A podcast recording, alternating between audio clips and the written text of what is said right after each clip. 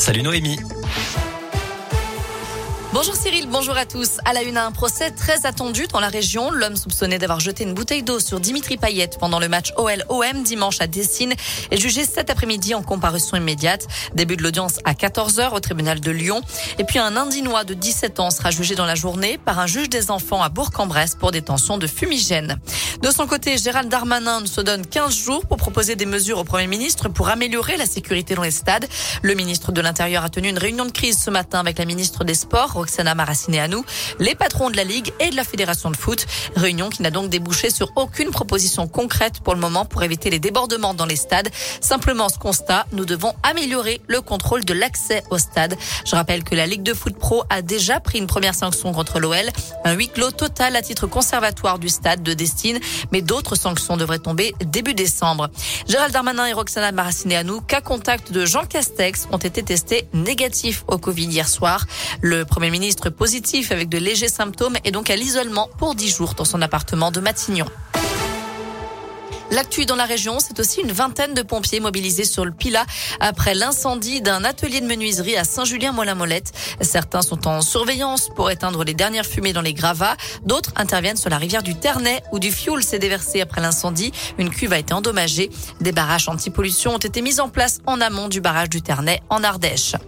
Un nouveau bâtiment pour remplacer le théâtre de Beaulieu à Saint-Etienne, un bâtiment qui avait été incendié en juin 2017. Hier soir, les élus du conseil municipal ont voté une subvention de 7 600 000 euros pour la construction d'un tout nouvel équipement socioculturel. Il devrait ouvrir en 2025 avec notamment une salle de spectacle et une salle de pratique dédiée aux cultures urbaines. Puisqu'on parle de culture, on connaît la programmation quasi complète des Nuits de Saint-Jacques au Puy-en-Velay. Comme annoncé précédemment, Julien Doré fera la soirée d'ouverture le mercredi 13 juillet. Il sera accompagné par Attic et Michael Jones sur la scène du jardin Henri Vinet. Le lendemain, on retrouvera Suzanne et le duo Samaka aux côtés de M. Et enfin, vendredi 15 juillet, Gaëtan Roussel sera présent avec Grand Corps Malade. La billetterie ouvrira demain matin à 9h. Allez, retour au sport avec du foot. Lille reçoit Salzbourg ce soir en Ligue des Champions.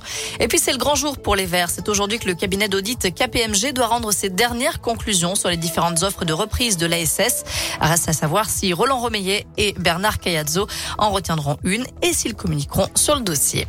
Voilà pour l'essentiel de l'actu de ce mardi. On jette un œil à la météo pour cet après-midi. Pour l'instant, il fait plutôt beau. On a de belles éclaircies. Normalement, ça devrait durer encore euh, jusqu'en fin d'après-midi, même peut-être jusqu'à demain. Pour cet après-midi, le mercure grimpe jusqu'à 8 voire 9 degrés dans la région. Et on jette un coup d'œil donc à demain. Demain matin, quelques brouillards un petit peu le matin. L'après-midi, ça ira beaucoup mieux. On aura de nouveau de belles éclaircies. Merci Noé.